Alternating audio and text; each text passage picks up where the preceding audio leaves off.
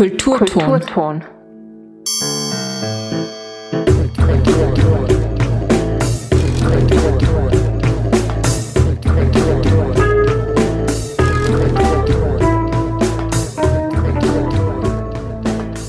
Hallo und herzlich willkommen zur heutigen Ausgabe des Uni Konkret Magazins im Kulturton auf Freirad.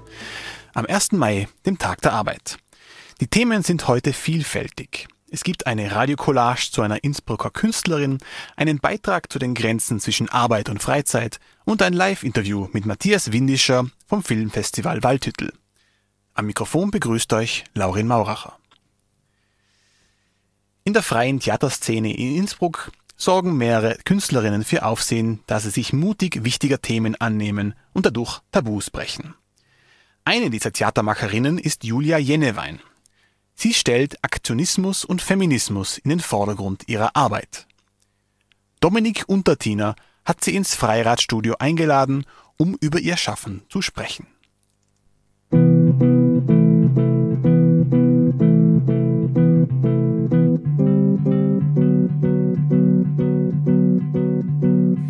Hallo, mein Name ist Julia Jennewein. Ich bin Regisseurin, Theatermacherin aus Innsbruck und Umgebung.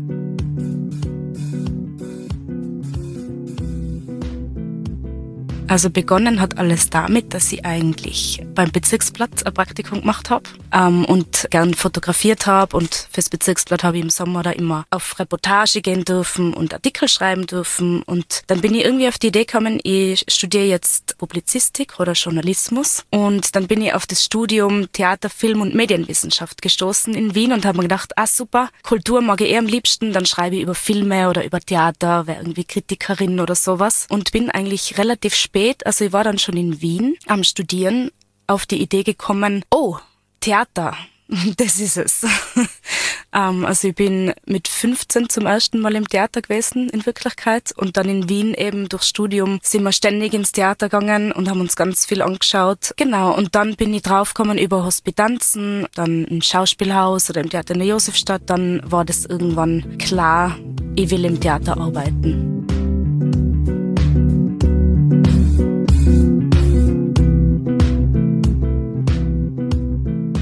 Also meine Liebe zum Theater entdeckt habe ich zum ersten Mal mit 15. Da war ich im Tiroler Landestheater und habe Richard der Dritte gesehen. Und wir haben damals eine ganz fantastische Deutschlehrerin gehabt in der Ferrari-Schule. Ähm, falls sie zuhört, liebe Grüße an die Frau Melecher.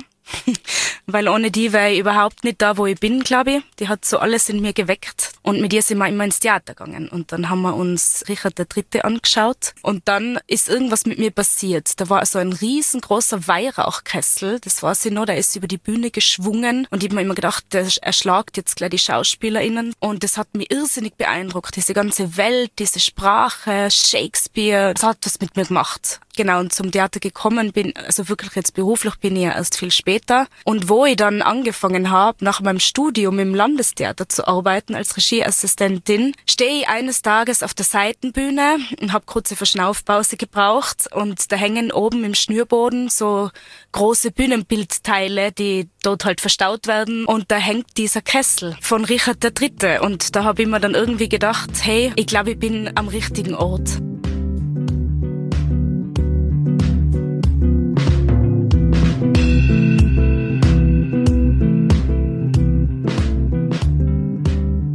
Theater bedeutet für mich, dass man eben eine kritische Stimme sein kann, für die Gesellschaft eine Möglichkeit bieten kann, auch mit jetzt gerade auf die Corona-Krise oder generell auf Krisen bezogen gesehen, dass man eine Stimme bieten kann denen, die sie sonst nicht haben, also die vielleicht gehört werden sollten, oder dass man emotional dem Publikum was bieten kann, mit Krisen eben umzugehen oder Probleme zu bewältigen oder dass da mal Dinge ausgesprochen werden, die man vielleicht selber nicht aussprechen kann ich versuche kritisch zu sein, ähm, hinzuschauen, also dass ich auch da hinschauen will gerne, wo es weh tut, also wo man vielleicht Tabuthemen hat oder wo man vielleicht Dinge anspricht, die nicht so angenehm sind. Und dass ich auch immer versuche, sehr, also ich recherchiere sehr viel und sehr intensiv und sehr lange, begebe mich wirklich in die Welt hinein. Ähm, und das ist manchmal sehr schmerzhaft, auch für uns selber, also wenn man sich zum Beispiel in die Welt von Neonazis begibt für ein paar Wochen lang und sieht, was da in sämtlichen Foren passiert. Oder wenn man sich mit Neonatizid beschäftigen muss, also mit Müttern, die ihre Kinder töten, das macht schon was mit einem. Also da verfluche ich mich dann oft selber, so was hast du da jetzt wieder eingebrockt oder was hast du da wieder angetan. Ähm, aber es ist mir einfach wichtig, äh, solche Themen anzugehen und wirklich das Emotionale versuche ich nicht zu übertuschen oder wegzukehren. Ich versuche da schon reinzugehen. Und es hat mal jemand zu mir gesagt, wenn ich bei dir im Theater war, dann geht's mir immer drei Tage schlecht. Das mag ich eigentlich sehr gern weil ich habe das einmal sehr mögen, wenn das Theater mit mir sowas machen kann und wenn es die Menschen zum Nachdenken bringt oder sie irgendwo abholt, sie sich irgendwo, ja, nicht, man muss sich ja nicht immer damit identifizieren, sondern schafft vielleicht manchmal eine andere Person, die am ganz fern liegt, zu verstehen oder es irgendwie nachzuvollziehen. Und ein anderes Markenzeichen ist bei mir die Musik, weil ich arbeite ganz viel mit Songs, auch mit Songs, die ich persönlich mag und versuche die dann gut einzusetzen. Ja, und fast ein bisschen filmisch an das Ganze heranzugehen. Das versuche ich einzubauen.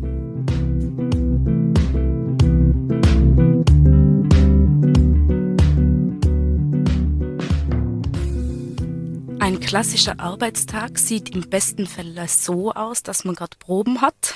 genau, wenn man Proben hat, dann gehen die meistens ab 10 los am Vormittag und entweder man hat dann eine lange Probe bis zum Nachmittag oder man hat irgendwie 10 bis 14 Uhr, macht dann am Abend nochmal. Also je nach Intensität eben. In der freien Szene bei kleineren Stücke probt man nicht so viele Stunden wie jetzt zum Beispiel im Landestheater mit ganz vielen, mit einer großen Produktion. Da probt man dann wirklich immer die acht Stunden am Tag, ähm, oft auch noch am Samstag genau so viel einmal zur Probenzeit. Was dann auch noch dazu gehört, ist Recherche, also viel lesen, viel Textarbeit, Strichfassung machen, sich die nächste Szene überlegen, also vorbereiten für den nächsten Tag, für die nächsten Tage und Musik zum Beispiel eben aussuchen, bisschen daheim anhören, einbauen versuchen oder irgendwelche Tonsachen zusammenschneiden und einfach sich austauschen auch mit anderen. Kommt drauf an, es ist ein bisschen anderer Arbeitsalltag in der freien Szene als in einem großen Haus, wo es für alles jemanden gibt, der das macht und Abteilungen gibt und so.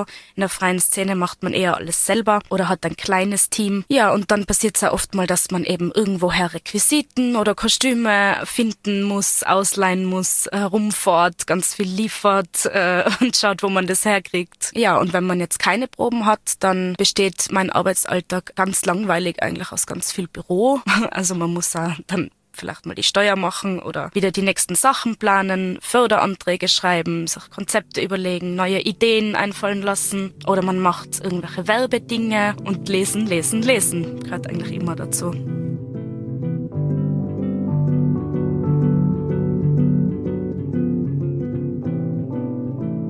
Also zu meinen aktuellen Projekten. Es läuft gerade von Duncan Macmillan Atmen im Innsbrucker Kellertheater und dann probe ich gerade im Westbahntheater, wo die Premiere am 13. Mai passieren wird von Die Liste der letzten Dinge von Theresia Walser. Das ist ein absurdes Theaterstück. Es geht um eigentlich zwei Damen mittleren Alters, die Freundinnen sind, sich aber gegenseitig ähm, nichts schenken und ziemlich böse und hasserfüllt miteinander umgehen. Und die finden sich in einem Feld wieder und wollen sich am Scheiterhaufen verbrennen lassen und quasi die Welt von sich erlösen. Bevor der Inquisitor kommt, auf den sie warten, ähm, überlegen sie sich eben, was ihre wesentlichen Dinge sind, die sie nur zu erzählen haben. Und dann kommt aber dieser Inquisitor nie, sondern es kommt wer anderer. Es kommt die Georgina und die stellt die, die anderen beiden vor eine ziemliche Herausforderung.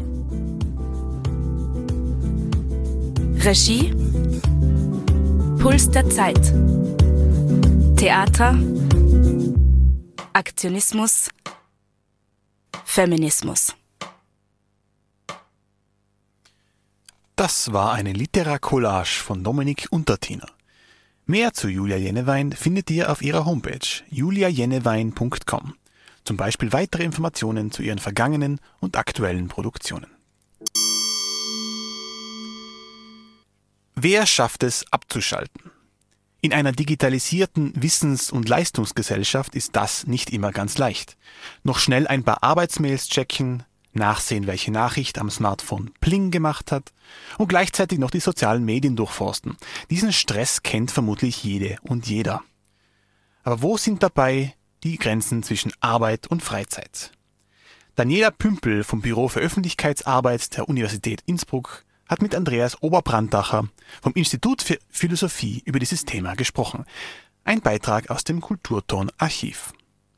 Ich glaube, dass eine der Schwierigkeiten darin besteht, mit dieser gegenwärtigen Ambivalenz kritisch umzugehen, dass man gerade in Universitäten einerseits die Möglichkeit hat, sich relativ frei und flexibel zu entfalten, das heißt einer ganzen Menge von verschiedenen Tätigkeiten nachzugehen, die eben nicht klar eingeschränkt werden können und dass gleichzeitig auch eine gewisse Tendenz erkennbar wird, dass man ständig erreichbar ist und das heißt eben auch nie wirklich abschalten kann. Das heißt, dass sich diese Tätigkeiten gerade in den Bereichen nochmals entfalten, die man traditionell eben auch rechtlich als Freizeit erachtet hat, so dass es eben einen sehr diffusen Übergang gibt zwischen Arbeitszeit und Freizeit, der durchaus eben auch im Sinne sein kann der wissenschaftlich tätigen Personen, der aber auch dazu führen kann, dass diese Menschen, also Menschen wie wir, die an Universitäten tätig sind, das Gefühl haben, überfordert zu sein. Das heißt, wo also die Aufforderung, etwas zu tun,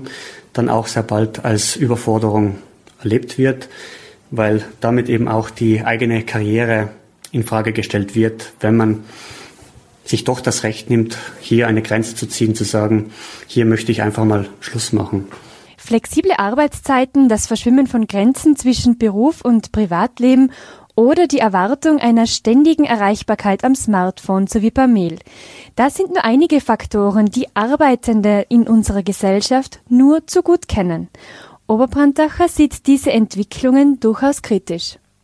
Ich würde auf jeden Fall sagen, dass es darauf ankommt, hier eine Form der kritischen Sensibilität dafür zu entwickeln. Das heißt also, dass diese Übergänge von Arbeitszeit und Freizeit sich gegenwärtig also pluralisiert haben, dass sie juristisch nicht einfach zu fassen sind, dass sie mit einer ganzen Bandbreite eben auch von Geräten zusammenhängen, die wir tagtäglich verwenden und die eben auch zur Folge haben, dass wir nicht einfach abschalten können und sagen können, hier setzen wir eine Grenze. Also wer schaltet wirklich gerne eben auch sein Smartphone ab? Also wer setzt sich nicht auch am Wochenende vor den Computer, um schnell eben auch E-Mails zu kontrollieren oder doch noch einen Text abzuschließen? Das heißt, hier geht es in erster Linie darum, auch eine Form der kritischen Sensibilität zu entwickeln, wie wir gegenwärtig das wissenschaftliche Arbeiten zwischen Anführungszeichen verstehen und wie sich dieses Arbeiten gerade in den letzten Jahrzehnten eben technisch, aber eben auch allgemeiner gesellschaftlich verändert hat und wo wir uns als wissenschaftlich tätige Personen gegenwärtig positionieren möchten. Stellt sich die Frage, ob hier die Arbeitnehmerinnen und Arbeitnehmer mit ihrem Verhalten oder das System der Arbeitgeberinnen und Arbeitgeber Schuld an diesen Entwicklungen trägt. Ich würde auf jeden Fall nicht von einer Schuld sprechen, die man jetzt ethisch oder juristisch identifizieren, identifizieren könnte. Ich würde stattdessen sagen, dass es einen gewissen Übergang gibt von der sogenannten Disziplinargesellschaft, das heißt, wo die Arbeitsverhältnisse relativ diszipliniert organisiert worden sind, also wo es eben auch klassisch hierarchische Verhältnisse gibt, gewisse Anweisungen und Vorgaben, die man erfüllen muss, wo wir heutzutage vermehrt, also vor allem unter den Bedingungen einer sogenannten Wissensgesellschaft, mit Arbeitsverhältnissen konfrontiert werden, die prekär verfasst sind, wo wir auch dazu aufgefordert werden, uns selbst zu erfinden. Das heißt, mit dem Imperativ konfrontiert werden, der niemals wirklich festgemacht werden kann, uns ständig neu in Wert zu setzen, unser Bestes zu geben. Das heißt, uns nach Möglichkeit eben auch wirklich kreativ zu entfalten, was eben bis zur Verausgabung, zur Selbstverausgabung reichen kann. In diesem Sinne können wir gar nicht mehr wirklich jemand anderen Schuld geben als uns selbst, was dann eben auch häufig zur Folge hat, dass eben gewisse Formen der Depression und des Burnout durchaus populär geworden sind, die eben genau damit zusammenhängen, dass es keine klaren Verbote und Gebote gibt, die eben vom Vorgesetzten formuliert werden, sondern dass wir stattdessen eben diese Aufforderung in uns selbst spüren, alles zu geben, was wir noch können. Und wenn wir dann dieses nicht leisten, bei uns selbst die Schuld zu suchen. Andreas Oberbrandacher betont aber auch, dass nicht alle Menschen in dieser Gesellschaft Gewinner sind. Sichtbarkeit und Unsichtbarkeit von erbrachten Leistungen stehen hier im Fokus der Diskussion. Ich würde auf jeden Fall auch sagen, dass die gegenwärtige Wissensgesellschaft ihre eigenen Gespenster, wenn man so will, erzeugt, die damit zu tun haben, dass bestimmte Formen der Tätigkeit eben vermehrt Sichtbarkeit erfahren. Das sind dann vor allem eben kreative Tätigkeiten in der sogenannten Kreativindustrie, zu der im weitesten Sinne mittlerweile eben auch die Universität gehört oder auf jeden Fall gehören sollte. Und dass gleichzeitig eine ganze Menge von anderen Arbeiten, die nach wie vor geleistet werden, häufig eben auch körperlich sehr intensive Arbeiten, aber manchmal eben auch emotional sehr intensive Arbeiten, Pflegearbeiten, dass diese Arbeiten stärker marginalisiert werden und weniger Sichtbarkeit erfahren, weil sie nicht unbedingt eben den, dem Idealbild einer Wissensgesellschaft entsprechen.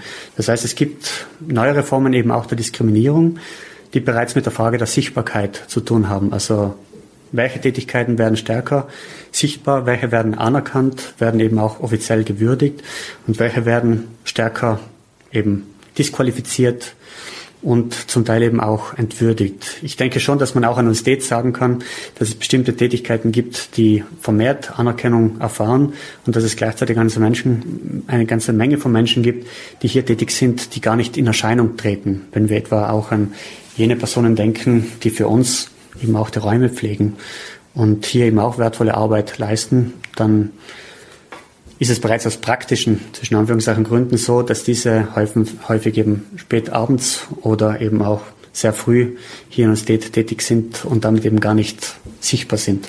Die einen arbeiten mit dem Druck, sich ständig neu erfinden zu müssen, ökonomisch kreativ zu sein und leben ständig mit der Vermischung von Arbeits- und Privatleben. Auf der anderen Seite kämpfen zahlreiche Arbeitnehmerinnen und Arbeitnehmer um ihren täglichen Job und Gehalt. Die Frage, wer hier tatsächlich arm ist, drängt sich dem Wissenschaftler förmlich auf. Es könnte Sinn machen, sich mit der Frage zu befassen, was Verarmung nicht unbedingt nur in einem ökonomischen Sinne auch sonst noch bedeuten könnte.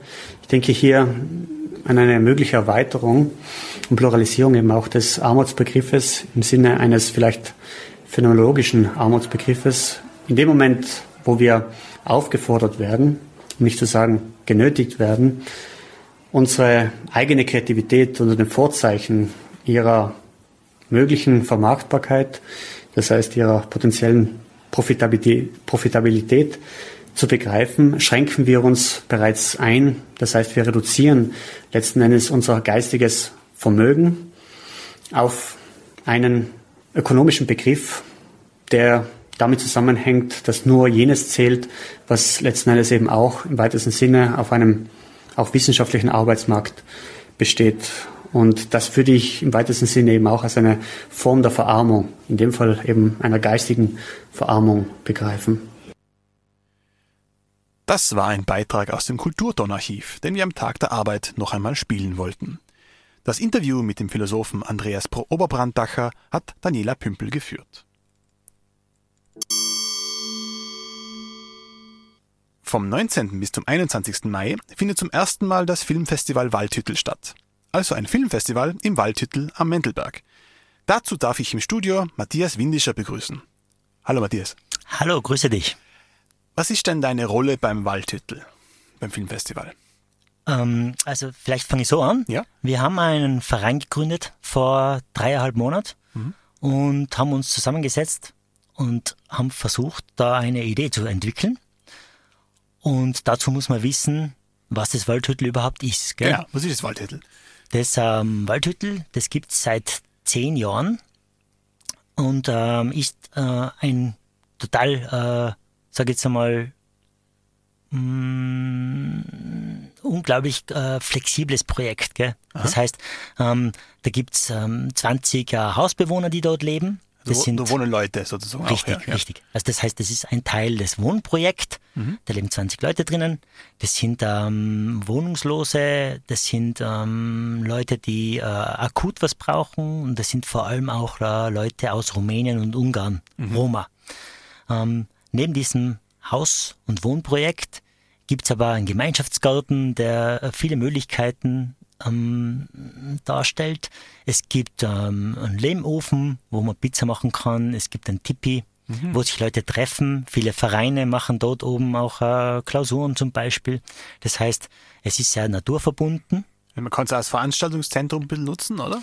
Ja, es ist jetzt nicht für das ausgelegt, gell, aber mhm. es gibt, ähm, wie du schon sagst, ähm, eine Art Kulturscheune. Mhm. Das heißt, eine Scheune wurde umgebaut, ähm, wo schon manch großes äh, Konzert stattgefunden hat mit äh, den Roma-Musikern, mit ähm, Leuten aber auch aus dem Konservatorium, mhm. ähm, wo auch Ausstellungen stattgefunden haben, wo auch Theaterproben waren. Also das ist einfach wirklich multifunktional und ähm, genau, dementsprechend sehr interessant. Und jetzt haben wir dann bald äh, ein Filmfestival im Waldhüttel, oder? Genau, und dieses Filmfestival, das ist ähm, deswegen entstanden, weil ähm, man muss wissen, das Filmfest, äh, das ähm, Waldhüttel, das ist ähm, ein Projekt, wo mein Vater ähm, involviert war bei der Gründung. Der hat das im Prinzip mit in Roma, haben sie ein Platz gesucht und die haben das nachher gemeinsam hergerichtet mhm. in mühe, mühevoller Arbeit und ähm, genau und haben das belebt. Und dann habe ich aber zu meinem Vater gesagt, schau her, schön und gut, da treffen sich jetzt immer brave Leute oben, machen die Sachen. Machen wir doch irgendein Projekt, wo wir andere Leute aus anderen äh, Sparten ein bisschen anlocken und ein bisschen was Neues zeigen. Und äh, so ist dieses Filmfestival entstanden, wo das Ziel ist, erstens Filme zu zeigen, die einen sozialen Schwerpunkt haben. Mhm. Des Weiteren aber auch den Hausbewohnern die Möglichkeit gibt, Film und andere Kulturgeschichten kennenzulernen. Das heißt, das ist nicht nur Filmfestival, sondern wirklich ein Festival, wo auch Kulturprogramm stattfindet, wo auch Kunst stattfinden soll. Das heißt, drei Tage lang wirklich gemischt, auch viel Platz für Leute kennenlernen und Kommunikation.